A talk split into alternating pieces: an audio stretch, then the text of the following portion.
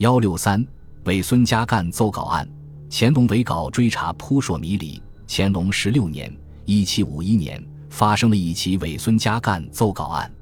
孙家干历任左都御史、吏部和刑部尚书及直隶总督、湖广总督等要职，以敢于直言极谏著称，声望很高。乾隆十五年（一七五零年）前后，民间出现了一个假托是孙家干写的奏稿。稿中无不解、十大过等内容，直指乾隆帝，并对朝中大臣全部进行揭露和斥责。全国多省皆争相传抄伪稿。次年六月，伪稿流传到云南时被发现，全国追查伪稿作者的行动由此展开。山西巡抚阿斯哈上奏，山西介休县的直隶民人王兆基呈现失联，毁谤圣贤。乾隆皇帝立刻命其悉心根究，是否为伪奏稿案的党羽。后来，阿斯哈查明王兆基进献失联是为取悦皇上，要求皇上任用他，与伪稿无关。接着，又有人揭发山东巡抚准泰在追究伪奏稿一事时有失职和拖延，被乾隆皇帝革职。此两件事在乾隆帝看来，说明伪稿流传甚广，肯定其党羽不少。地方官员在办理此案时，存在故意推诿、拖延的情况。于是，乾隆帝命军机大臣传谕各督府，所有诬告撰写、传言之犯，均当从重办理。又向各督府提出警告，不实心查办者，均严加处置。在各省督府全力稽查下，先后查出伪稿有加注批语的情况。浙江郭县知县、巡检、千总曾传阅伪稿。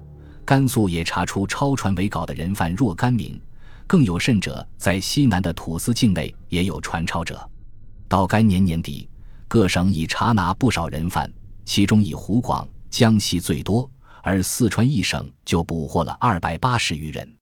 从乾隆十七年以后，不得不由某些省的秘密机房转向全国性的公开严查，而涉嫌者及传抄之人互相指责。有的在严刑逼供下认罪，使案情纷繁复杂。伪稿一案追查不力，乾隆帝迁怒于督府官员，施设封疆大吏，一些朝臣企图劝谏。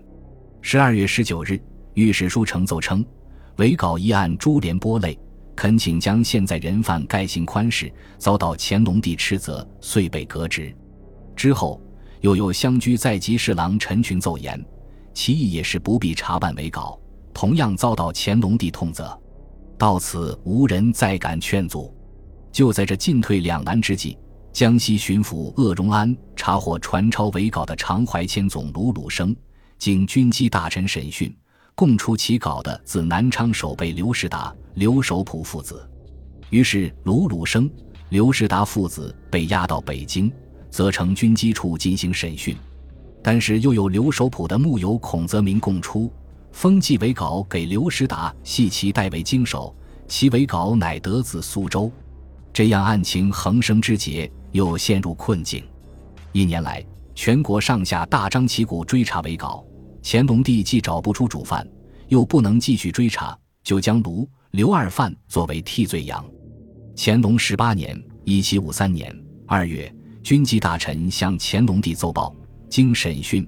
孔泽明代书寄稿家信全属子虚，卢鲁生也承认了与刘师达共同捏造伪稿的事情。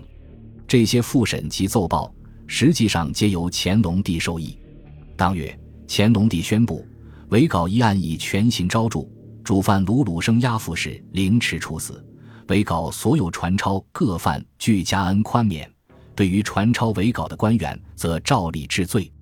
另外，对审理不力的官员革职，交刑部治罪。两江总督尹继善、闽浙总督卡尔基善以失察罪，交刑部严议。至此，轰动全国的清查伪孙家淦奏告案才算了结。